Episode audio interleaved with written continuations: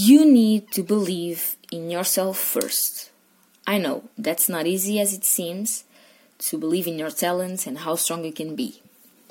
There are a lot of wastes in the world, but there's a one exceptionally important, and people don't talk much about it. It's the waste of human talent. The number of people who are working for something they don't like and are not taking advantage of their skills and their knowledge is absurd. In life, people are almost trained to think they're not good enough. And the main reason of all that is the fear, always asking themselves, What if I fail? But what you must know is that mistakes are part of the evolution.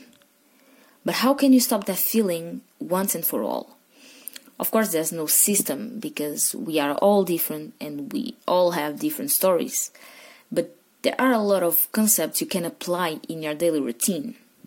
Like open up yourself, like look within yourself, look for possibilities and experiences because if you don't try, you will never know how far you can go.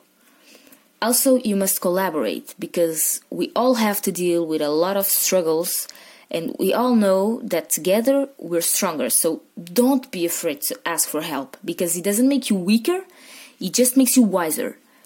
And the most important belief you have to believe in yourself, believe in your qualities and your values, believe in your own purpose. I know that's an exercise of faith and hope, so don't feel crazy or silly if your goal is not the same of no one else.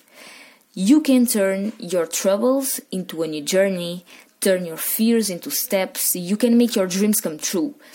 The dreams you have define who you are, and dreams involve lots of work, patience, and self confidence, because dreams are the key to be happy and successful, and that's all that matters. So please don't give up in your dreams just because they seem distant. You can live it, and it's time to you to trust in life and yourself. Keep your determination and create your own future. Believe in your feelings. Dream about whatever you want, go wherever you want to go, be what you want to be because you only live once.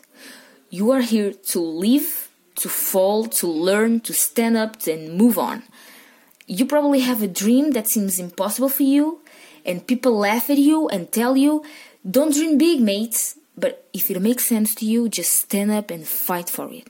And I know you don't even know me, we're not even friends, but I'm here and I'm saying that you can dream big, that you must dream big. So I'm begging you, don't be afraid. Be yourself and fight for what makes you happy. Because it will worth it. I promise you.